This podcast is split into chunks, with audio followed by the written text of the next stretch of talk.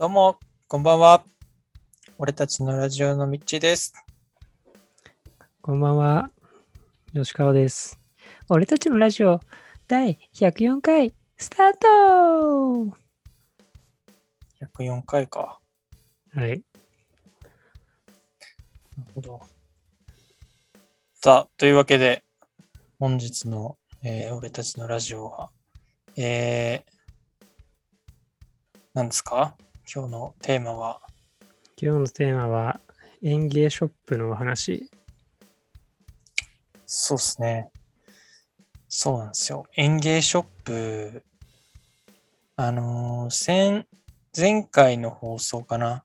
俺が、ちょっと告知の時に言った、あの、古着屋っていう、あの、園芸店を始めましたっていう、うん。始めようとしてますっていう告知をしたと思うんですけど、はい。そそれの、あの、初回が今日ありまして、はい。ちょっと、今日ね、東京27度ぐらいあって、めっちゃぐったりしてるんですけど、マジ？うん夏じゃん。もうめっちゃ夏ですよ、こっち。夏だね、それは。で、えー園芸の、えー植物を売ったりとか、そういうことを、えー今日してましたというところでですね。え終わり？いやいや、いやいや、これから、それああそれの、そのことについてね。それに伴うエピソードを紹介してくれるのかなと思ってたけど。それに伴う、その、思考の変遷を、ちょっと、考えたことをね、ちょっと話したいなと思って、はい。はい。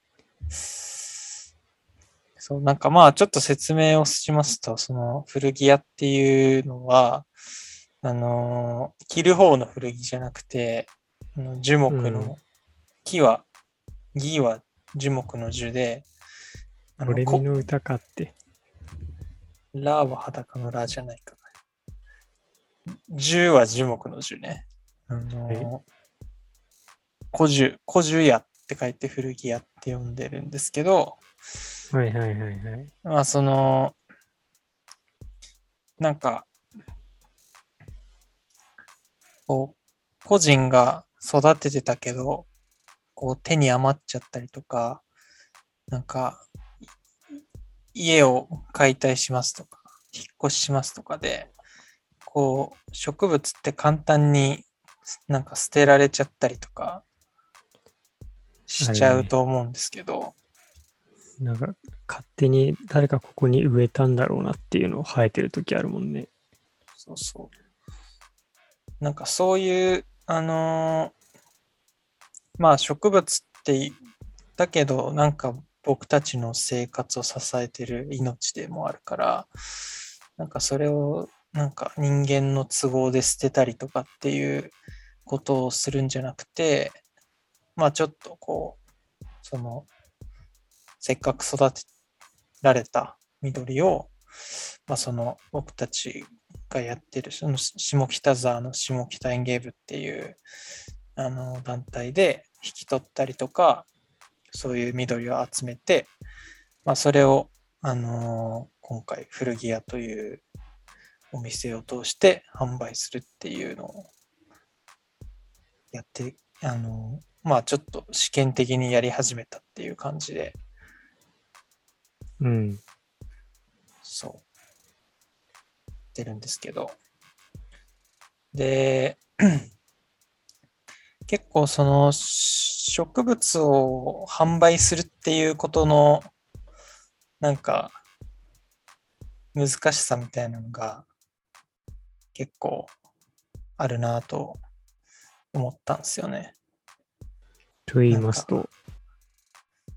なんかこう、自分、その下北沢の下北園芸部って団体はさ、やっぱ、こう植物をなんか、あのーなんか、なるべく無駄にしないというか、循環させていったりとか、あのーゴミにすんじゃなくて、こあのし剪定した枝をなんかもう一回こう蒸留してなんかエキスを作ったりとか、なんか捨てるにしてもちょっとコンポストにして、なんか土に返すしていったりとか、なんかそういうあの活用していくっていうことをやっていて、なんかその植物なんなんだろうな、こう。ま、でも園芸、園芸屋さんというか、植物屋さんをやる上で、その植物をこう販売するっていう時に、なんかこう、お金に変えなきゃいけないっていうところのもどかしさみたいなのがすごいあって、なんかまあもちろんお金が、自分たちもお金がある上で動いてるあの団体だし、あの、まあお金がないと、その立ち行かなくなる部分はもちろんわあるんですけど、うん。なんか、なんかでもその自分たちの考えてるそのなんか植物に対する考えみたいなのをなんかこう伝えるっていうことと植物をこう売るっていう販売するっていうことがなんか結構自分の中でなんかどう折り合いをつければいいんだろうっていうかなんかちょっとその2つが矛盾しているような。感じがしてなんか、ほん本当はなんか消費的に植物を扱ってほしくないというか、なんか商品ではない、なんかこう、価値とか、その恵みみたいなものを伝えたいんだけど、それをまあ、販売をという形を通して、なんか伝えなきゃいけないっていうところの、なんか、難しさみたいなのが、今回、まあちょっとまだ1日しかやってないんですけど、なんかこ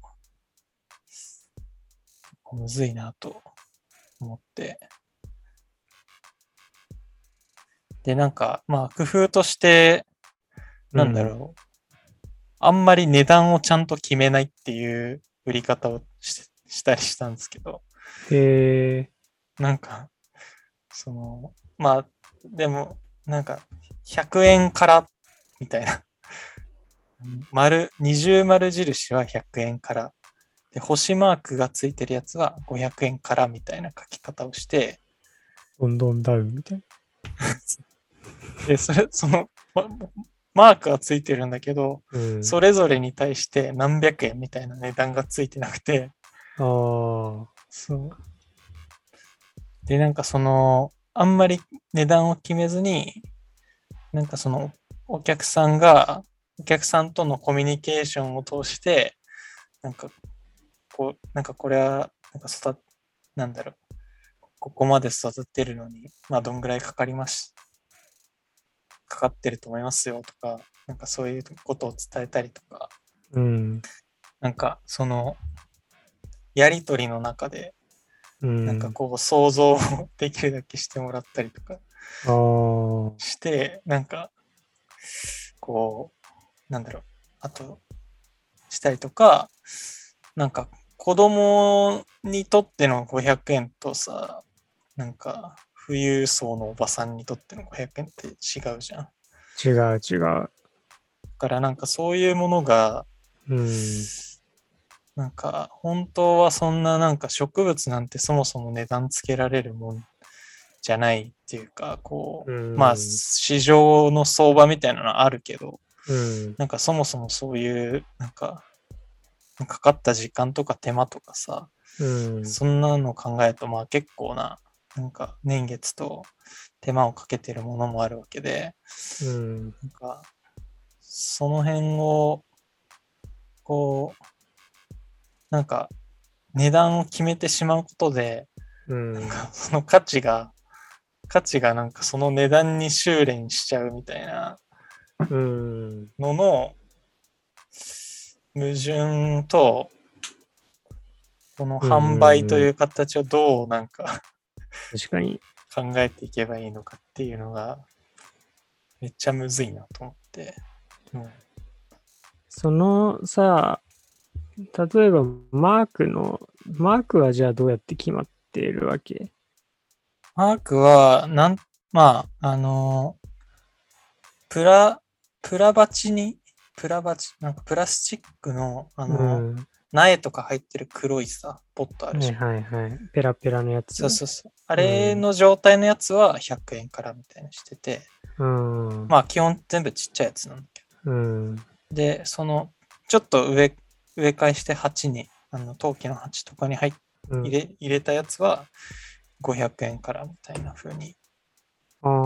して、まあ一応なんか、それなりにその鉢に入れると結構よく見える。うん。で、多分それを本当にお店とかで買おうとすると、うん。まあ全然500円とかじゃ買えないようなうん。ものなので、うん。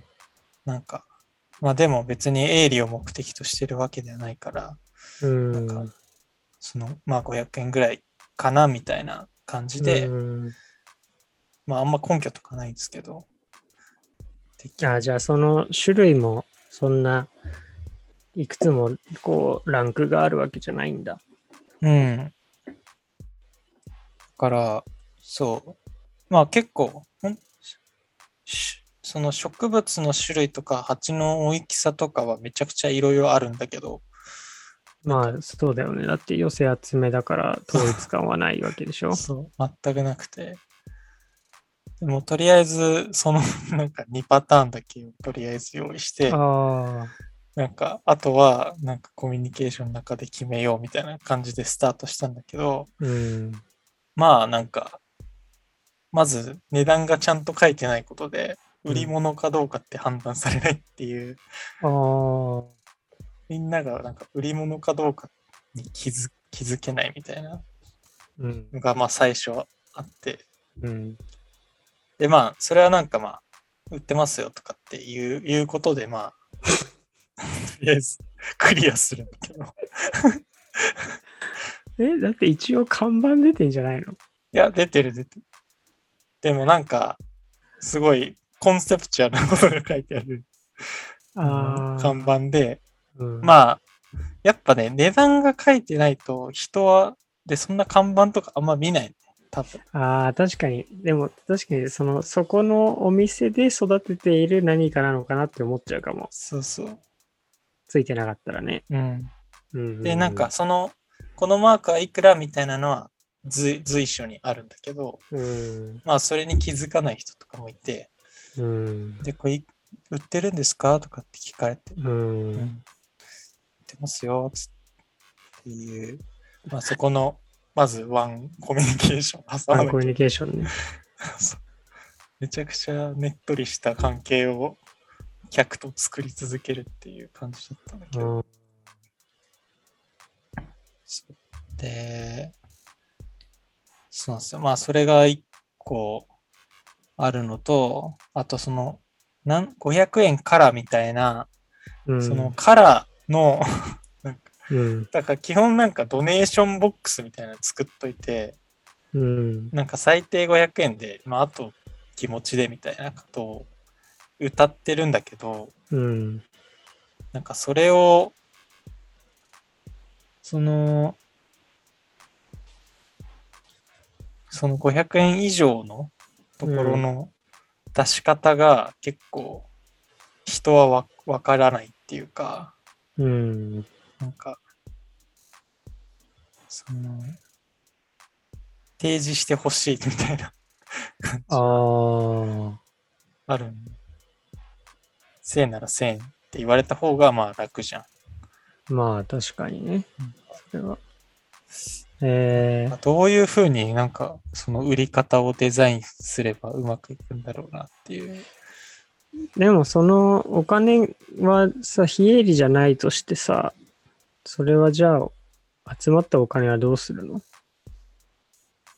あその下北園芸部の活動のお金になる。なんか、ん。まあそういうイベントやったり、ワークショップやったりとか。なんかじゃあ別になんていうか、店やらなくてもいいってことか。別に家賃をそれで稼ぐみたいなことではないってことああ、でも、厳密、それもある。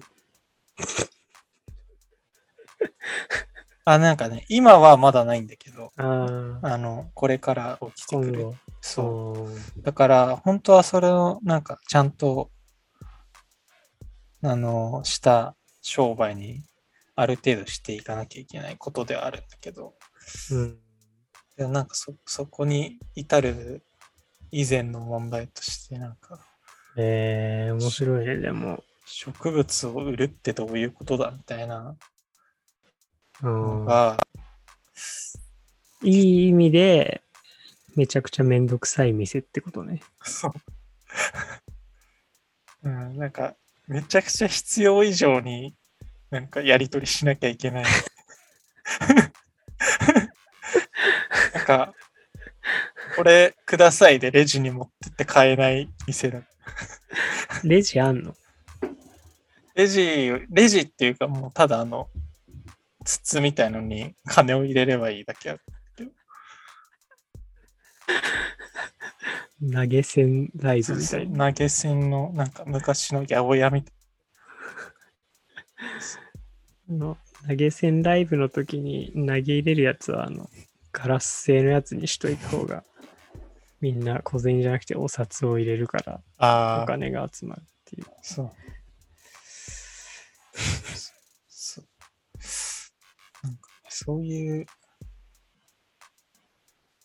ね、えー、なんかちょっと、どういう感じ？なんていうか、お店あって、えっ、と、何、何個ぐらい植物並んでたの？今日は。100個とか？えーっと、100はないかな。まあ、その、す範囲、スペースそんな広くないから、こあう、そうなんだ。通りにその面してて、まあ、常時見えるのは20、20鉢ぐらい、20からあー30ぐらいが、まあ、ディスプレイされてて、はいはい、はい。まあ、裏に何個かストックされてて、うん。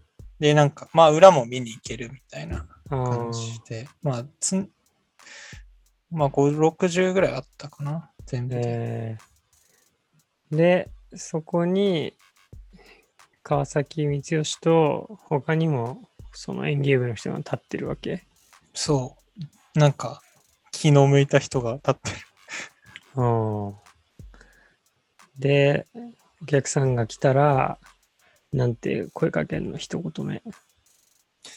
あの、まあちょっと人に、その人がどういうことに興味を持ってそうかによるんだけど、うん。まあ古着屋っていうのやってて、みたいなとか、で、大体なんか、古着屋みたいな。あ、下北だから、みたいな。はいはいはいなんか。そういうリアクションとかうん。だったりとか。まず名前に対してのワンリアクション。そうそうそう。うん。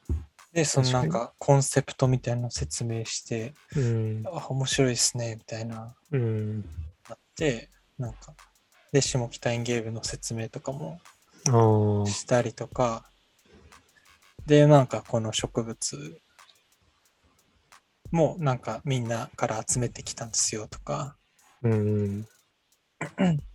なんかそれマジで、なんかちゃんと説明しないと全く意味ない タイプの、なんか、今の状態っていうか、なんか、でもなんか、なんていうか、浸透すればね、まあ、説明がゼロになることはないけどさ、なんとなくう知れてくるっていうことがありそうだから、なんか、あ、そうだ、確かに。説明は少しずつはあんまりしなくてもよくなりそうではあるけどね。ああ、そ注目されてるだろうしね。う。うん。へえ、面白いな。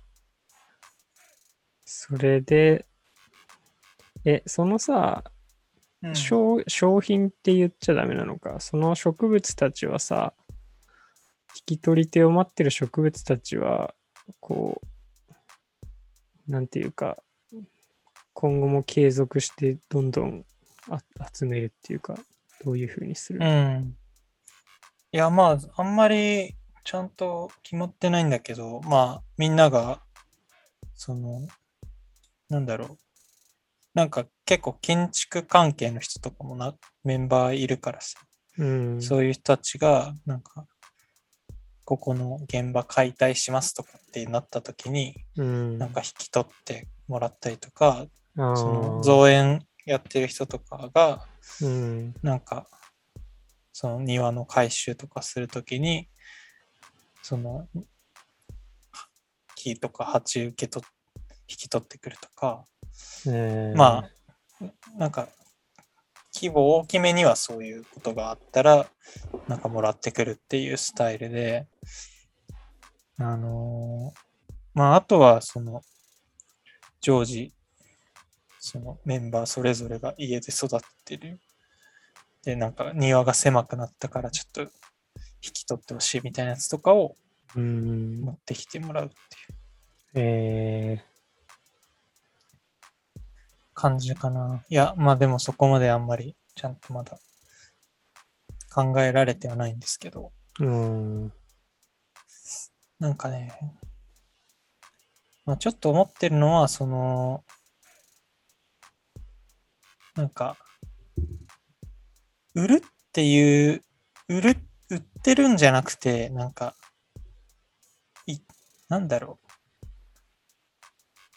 う。なんか、みんなで育ててるものを渡してるみたいな 感覚にうん近い、その、やっぱ緑ってなんかこう、みんなのものだという、こう、思いでいいる団体だからさ、うん。なんか、別になんか街の緑、てかその個人の庭で育ててる緑って、とかもさ、こう大きくなったりすると、こう街の景観になっていくじゃん。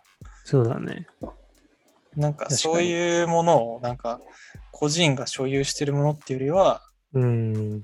なんかもっとみんながも所有していて、なんかそれをなんか一回その人に、その人の担当になるみたいな感覚うの、ん。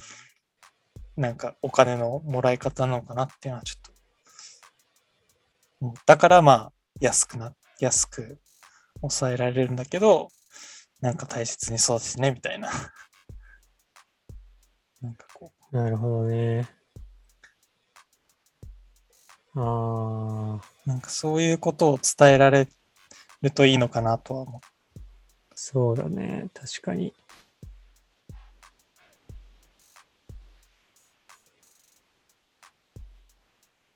ああ、なん、なんなんだろうね。なんか、確かに、そうだよね。結構さ、美術品とかもさ、う。うん。なんか、コレクターとかもさ、うん。そういう感じじゃん。なんか、自分のものになるっていうよりなんか、自分がその期間、こう、保管してはおく、大切に持っておく権利を買ってるみたいな。うん。なんか、手放さないといけなくなったりとか、まあ自分が死んだりとかしたら、また別の人のもとに今度行くっていう前提で、なんかか買ってるみたいな。うん。美術品みたいになるとは全然価格っていうか金額の規模が違うかもしれないけど確かになんか植物もね大切に育てればというかまあ種類にもよるのかもしれないけどうん。人間よりも長く生きるそうそう。そうなんだよね。あとなんか、うんあのー、園芸部で、ほ、養蜂もやってて、蜂。8? うんへで、その蜂とかも、その街中で、街のそのビルのなんか屋上に箱を置いて、巣箱。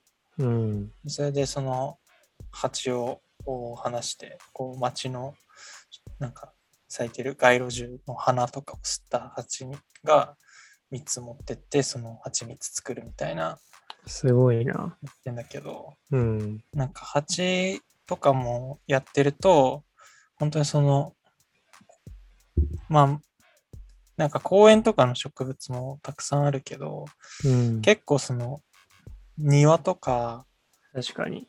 バルコニーとかのうん。緑が、うん。結構重要で、うんうんうんうん。なんかそれがそのすごいいい蜜になったりとか、確かに蜂使って盗んでんのね。そうその蜜。まあ、かつその蜂がいることでよりなんか受粉とかがさ、そうだね。活発になって、うん実りが良くなるっていうのもあって、そのみみんなににとってもまあ利益があるってういう、ん。なんかその、そういうこともやってると、よりなんかその緑が個人のものではないっていう、そうだね。確かに。それぞれの庭にあったとしても、うん。なんかそうじゃないんじゃないかっていう、なんかそこに対するアプローチみたいなのが結構できてくるとユニークになっていくかなっていうのはちょっと。それめっちゃ面白いな。その蜂の話。蜂で繋がってんのか、実は。そうそう。8年やばい。それいいな。8すごいよね。そう考えると確かになんか、蜂と蜂が今、同音異義語でちょっとややこしいけど、植木鉢が果たして誰の所有権のある土地の上に置いてあるかどうかって別全然なんか大した問題じゃないっていうか、うん。根っこがどこの架空の境界線の中にあるかって、マジでどうでもいい気がしてくるね。うん。確かに。空気でもつながってるしね。そうそうそ確かにな面白いな、それ。そう結構植物ってなんか他のものとはなんか結構全然違うもの、まあその美術品とか結構似てるけど、なんか所有という概念に、とのなんか、マッチしなさみたいなのがある。うんうんうんうん。確かになで、ね、みんな酸素吸ってるから、うん。そういう、確かに突き詰めていくと、うちの酸素吸わせないでくださいみたいな話になっちゃうもんね。うん、お宅の植物にうちの庭の酸素吸わせないでもらえますかとかっていうことになる。そうからなんか、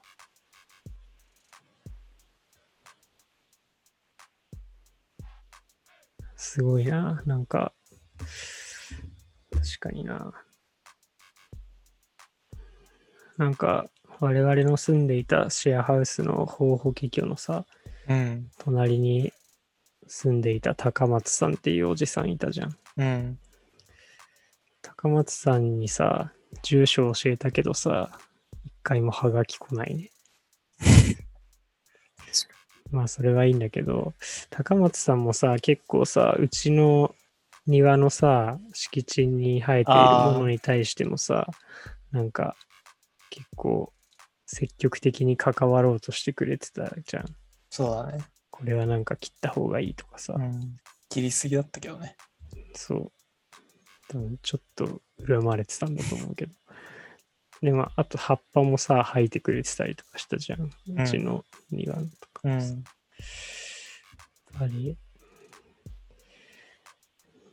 そうなんだな。そ。その感覚な。その感覚失われてるな、今。この地球上から。うん。まずいな、これ。いや、三吉はまたいいことに気づいてるね。相変わらず。いやー、気づいちゃったな。これは偉大な発見なんじゃない？確かに。うん。まだ誰も気づいてない。うん。植物を売るという行為に関する考察あ。そこね。高松さんと三吉だけが気づいてることね。世界で。確かに、それで言うとなんか、結構、うん、そうだね。なんか子供とかも、子供っていうかまあ人間もそうだよなっていう気が今して俺は話を聞いてたんだけど、酸素の話とか聞いて、うん。なんか、それこそその誰の家の子供かみたいな、なんか、こと。ああ。うちの子供とか、隣の家の子供とか、なんかそういうこともまあ、はっきりと、まあ違いはあるけど、うん。でもなんかその辺の、なんていうか、寛容だった時代に別に俺ら生きたことないけど、うん。なんかその辺もさ、そういうことなのかなっていう気もしてくるというか。まあ確かに昔は地域全体で子供を育ててたみたいな、そうそう。あるしね。なんか自分の家の、自分の子供だけが育てば自分の子供が元気に育つわけじゃないっていうか、うん。みたいな。確かに。確かにな。そうだね。子供、人間、みんな、みんな仲間なんだよな。みんな仲間なんだよな、実際は。そう。実際そうだな。うわーそれ、そうだな。確かにな。確かに。だからなんか山の問題とかもなんか、それを考えると、よくわかんねえよな、本当に。山？林業うん林業？あちょっと僕最近林業、僕っつうかまあ僕と僕の所属するダウナーズで最近ちょっと林業に関するリサーチみたいなことをしてて、あ。うん。しててっていうかしようとしてて、うん。結構山とかもなんかその今手がつけられなくなってることの理由って、なんか山の境界っていうのがああ、そうね。曖昧で、こう、わかんなくなっちゃって、うん。わかんなくなっちゃうと、誰のものかわかんないから手をつけられないっていう、なんか、うんめちゃくちゃ意味わからないことになってるらしいんだけど、うん。それもね、確かにね。なんか、山の仕事とかで、その、山とかも含んだ敷地とかの、なんか、設設計っていうか計画とかうん考えるときになんか、めっちゃこう山になんか謎の線入ってて、うんうん。で、なんか名前書いてあって、うん、こっからここは誰みたいな。うん、とか、なんか書いて、ここは市、市役所、市市が持ってるとか、なんか、で、なんか、大体、大体の山はもうなんか、その人、あまあ大体の山ってか、なんかその人とも連絡取れないみたいなとこもめっちゃあって、うん、うん、うん、それでなんか、いや、ここはちょっと私有地なんで無理ですね、みたいな。うん、ここはノータッチで行きましょう、みたいなことがめっちゃある。でもそれもさ、おかしな話だよね。だって、地面はさ、連続してるわけじゃん。うん。なんかそこにさ、なんか別に壁みたいなのがさ、そうね。地球のマントルからこう、放射状にさ、壁がこう立ち上がってるわけでもないわけじゃん。うん。土はつながってるしさ、土の下では根っこ同士とかもさ、激しく絡まり合、絡まり合っていうか知らないけど、越境してるわけじゃん。うん。なのになんか地表面でさ、ここまでは誰のでみたいなことしてることの不思議さすごい。隣に生えてる木の木の葉がさ、うん。落ちてるわけじゃん。また別の木のふもふもとにさ。うん。えるとなんか、何なんでしょうね。そうね。なんか、確かになんかこう、近代のその土地の、なんか、こう、く区割りしていく仕組みみたいなのって、うん。めちゃくちゃ、なんか、なんかそれによって、なんかこう、表面、表面しか見ないみたいな、こうんう、。習性がに人間に染みついてしまったみたいなのがうん。あるのかな。だって確かにな。山なんて線引いたところで、なんか一人、一人管理しなくなったら他のうん。とこも終わるみたいな。うん。まあでもそういうのならないようなルールみたいなの昔はあったんだろうけど、その、私有だとしても。でも、もうみんながそのやら、やらない方が、その、なんか、多勢になっていくと、うん。だんだんとそのルールも崩壊していくっていうか。うん。いやー、確かに。なんか、いいね。でも、その話、植物ってすごいな、そう考えると。そうね。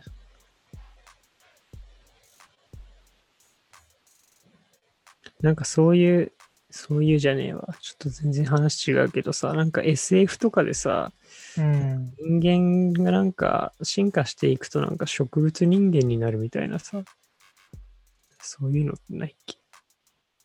進化していくと？なんか人間が進化していった未来の姿は、なんか植物みたいなのに近づくみたいな。ええいや、わかんない。なんか誰かが前言ってたんだけど。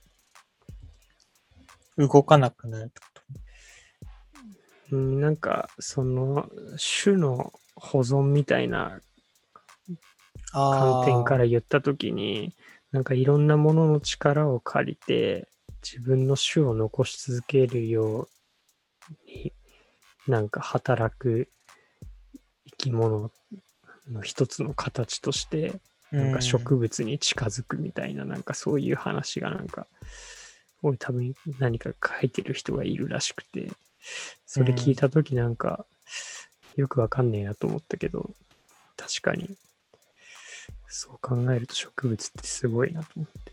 うん。確かに。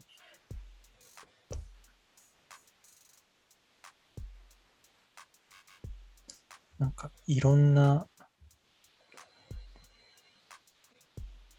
確かにな、生存戦略みたいなすごいうん。植物。すごいね。いやーで、その店を、その店は、えっ、と、明日もやるんですか？あ、はい、5月29日もやります、明日。平日はやってないの、いや、その後はね、ちょっとどうなるかまだわかんない。そのどういうふうに、あの、運営していくかっていうところの、あの、仕組みがまだ下北か園芸部の中でできてないんで、うんちょっとまだイベント的にしかできないんですけど、ああ、まあちょっとでもいずれは、こう、日常的にやっていきたいなとは思ってるんで、いいね。面白い。うん、素晴らしいな。日本のジル・クレマンとして動いてるには。本を書いてくれ。あ、でもね、マジで今動いてる庭作ろうとしてるから、どういうこと？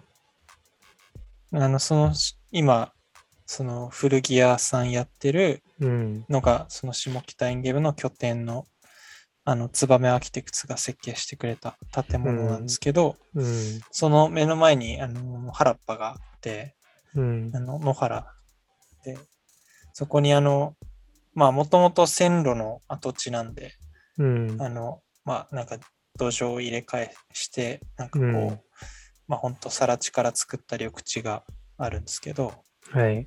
そこはなんか、その原っぱにこう、種をバーってまんべんなく巻いていって、うん。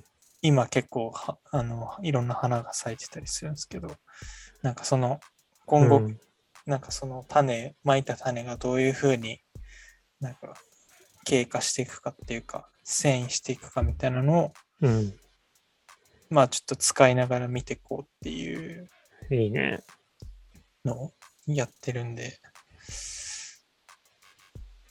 なんか、ジル・クレマン的な、確かに。うん、まあジル・クレマンよりはもうちょっと、なんか、能、なんか、能動的な関わりになるような気がするけど、植物に対して。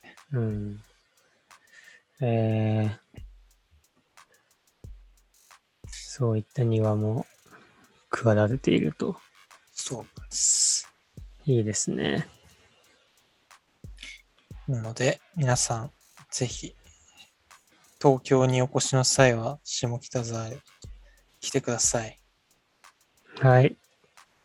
なんていう場所なんてググればいけるの？下北園芸部のの小屋でググると出てきます。えのの小屋っていう名前の建物。ー、のの小屋のの小屋。のの小屋え、どの辺？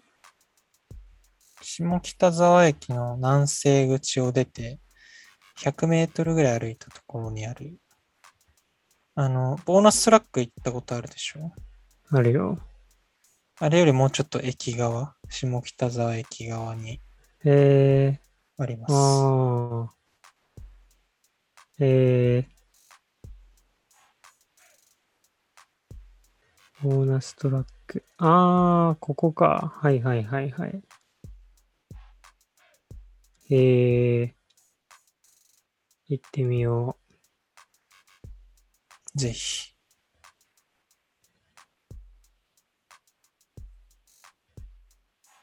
う。えーと。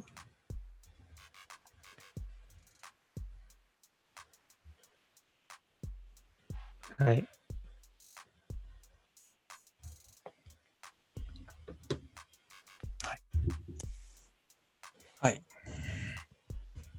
はい、入って？え？もういいの？ちょっと植物の話はこんもういの？ない感じで、はい。大丈夫？大丈夫で満足した？す。満足しました。いい？出し切った？あの、ちょっと自分では到達できなかったことに到達できた感じがしたああ、よかった。じゃあ、す。そっか。じゃあ、終わるか。もそうだう、いいんじゃない？うん。いい。じゃあ、告知。うはい、どうぞ。えー、告知です。えー僕の、僕が会社で担当した、えーコーヒースタンドが6月1日にオープンします。おー、まだオープンしなかったんだ。と今、プレオープン期間中で、あ、そうなんだ。はい、平日の12時から19時とかかな？うん。しか空いてないんですけど、6月1日以降は、確か土日も開く、開けるっていうようなことを、あの、店主が言ってたので、ぜひ行ってください。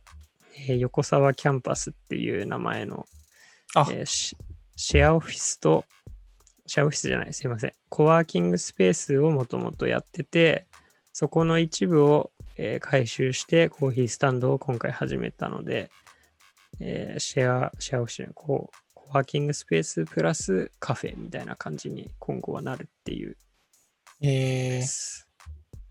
あ、そうだったんだ。はい。志和、岩手県志和郡志和町ひずめっていう、うひずめ商店街っていう商店街があるんですけど、そのすぐ近くの、えーおお店です。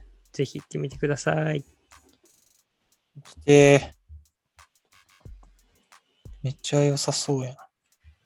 めっちゃ、おしゃれだね、あ僕がやったところはほあんまりなくてね、その店主のあの南條さんっていう人がこう自分で DIY したりとか、うん。インターンをこう集めて、なんか何かややったりとかね、そういうなんか自分たちで DIY みたいなのもともとすごいやってた場所うん。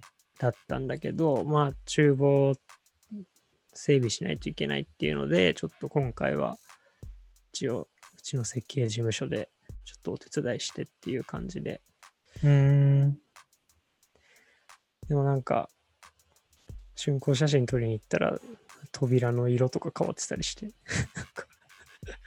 塗っときましたみたいな感じで、あ、あそうなんですね、みたいな。えありがとうございます、みたいな。感じで、めちゃめちゃこう、行動力がある、すごい方がね、方っていうか、まあ、すぐ、なんかね、地域おこし協力隊っていうのかな、ああ。紫波町の。うんの人なんですよ、その人が。えで、なんか他にも、その地域おこし協力隊のなんか仲間みたいな人がいて、手話の。そういう人たちと一緒になって、なんかいろいろ DIY したりとか、何かイベントやったりとか、イベント企画したりとかってすごい活動的にやられてる方なので、うん。そういうね、すごい頑張ってる人の、頑張ってる方のお手伝いができてよかったと思ってますので、行ってみてください。最高じゃないですか。はい。いいっすね。ちょっと、岩手に行ったときは行きます。盛岡からまあ車で行けるし、まあ電車でも行ける芝は。なんかいいね。こういう場所が、こういう小さな町にあるっていう。うんめ、ちゃくちゃいいっす。そう。ひずめの商店街はね、なんか、僕もちょっと行ったことないんだけど、今度行ってみようと思ってんだけど、なんか、朝市とかっていうのもね、今も月に何回、月に1回とかかな。月に何回か。やってたりとかして、結構、頑張っている。面白いうん。なんか銭湯、ひずめ湯っていう銭湯もなんか今度できるとかってうん結構ね、まあ、れなんだろう、歴史ある商店街なんだけど、うん。こう、リノベーションしたりっていう新しい動きが結構頑張ってるところなんで、うん。要チェックです。なるほど。ちょっと、行きます。はい。次回まず盛岡に、はい、ぜひ来てください。はい。行きます。あとは、ミッチーは何かありますか？告知は。僕は、ちょっとまあ、明日のことはまあ、放送には間に合わないかもしれないんですけど、えー、そうですね、横浜の、あの、コンペの実施制作展示期間が6月の、えー11から19まで、